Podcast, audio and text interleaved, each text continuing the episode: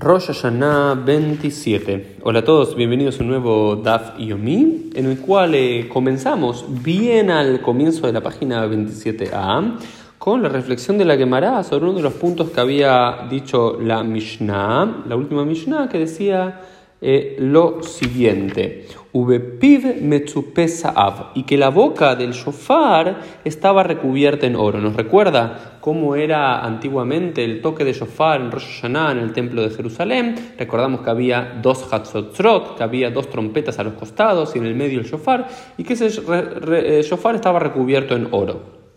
Lo que nos explica acá la Gemara es que dice pausa pazul, kasher, dice, está todo bien, se puede recubrir en oro, en plata, se puede hacer cualquier dibujo, cualquier eh, grabado o cualquier encastre sobre el shofar, eso no lo hace inválido, está perfecto, lo único que no se puede hacer es en el lugar donde uno coloca la boca. Exactamente la definición elágica de donde uno coloca la boca es otra pregunta, pero digamos, en el medio o arriba del shofar no hay ningún problema, porque ¿cuál es la cuestión? Que supuestamente el sonido del shofar, del cuerno del carnero, debería ser lo que se escuche y no debería haber intromisión de metal, de oro, de ningún material, excepto ese. Pero en cualquier otro lugar, si uno quiere, porque para lejabebeta mitzvah, por idur mitzvah, para embellecerla, para darle más importancia al shofar, uno podría ponerle un encastre de oro en la boca, no, en el resto de los lugares sí.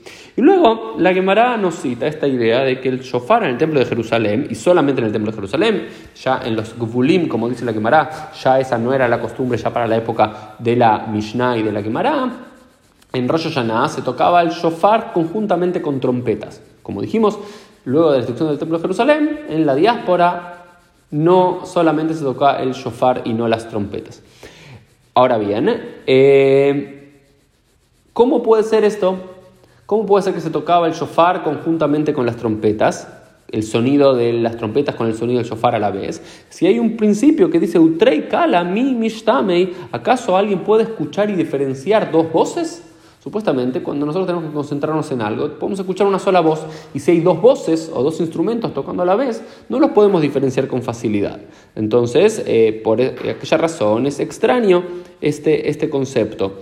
¿Por qué? Porque hay un principio general, incluso nos cita acá la, la Gemara, que cuando uno lee la Torah, por ejemplo, va Torah, Ejad Bejad Metargem, cuando alguien lee la Torah, alguien lee la Torah, un, un par de versículos de la Torah, alguien después traduce, como era traducido antiguamente al arameo, Ubilbad Sheloy Yushnaim Korim Ushnaim Metargemim pero lo que hay que evitar es que hay dos personas que lean a la par y que hay dos personas que traduzcan a la par. ¿Por qué? Porque cuando hay dos personas leyendo a la vez eh, la Torah o hay dos personas tocando el shofar a la vez, no se escucha exactamente de qué boca del shofar o de qué persona sale tal o cual voz y no se entiende correctamente. Y lo importante es tener una intención de escuchar el sonido del shofar y prestar atención exactamente cuál es el sonido que sale y escucharlo nítidamente. Por eso, la costumbre de nuestras sinagogas hasta el día de hoy es que en cada vez que se toca el shofar, una persona solo toca el shofar y no se tocan dos, tres o cuatro shofarot juntos por este principio general.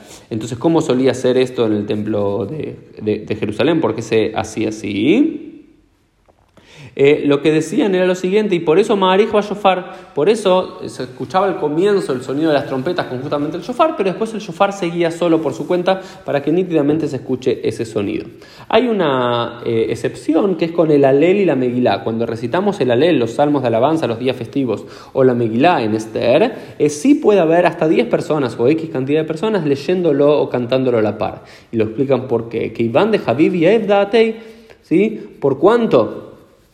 Por cuanto eh, una persona tiene eh, amor por eso y tiene, digamos, cariño por escuchar el alel y la megilá que es agradable a ellos, va a prestar atención. Entonces, todo el principio general de por qué no se escuchan dos shofar a la vez o dos personas leyendo todo a la vez tiene que ver con el eh, principio de que no vamos a prestar atención correctamente. ¿no?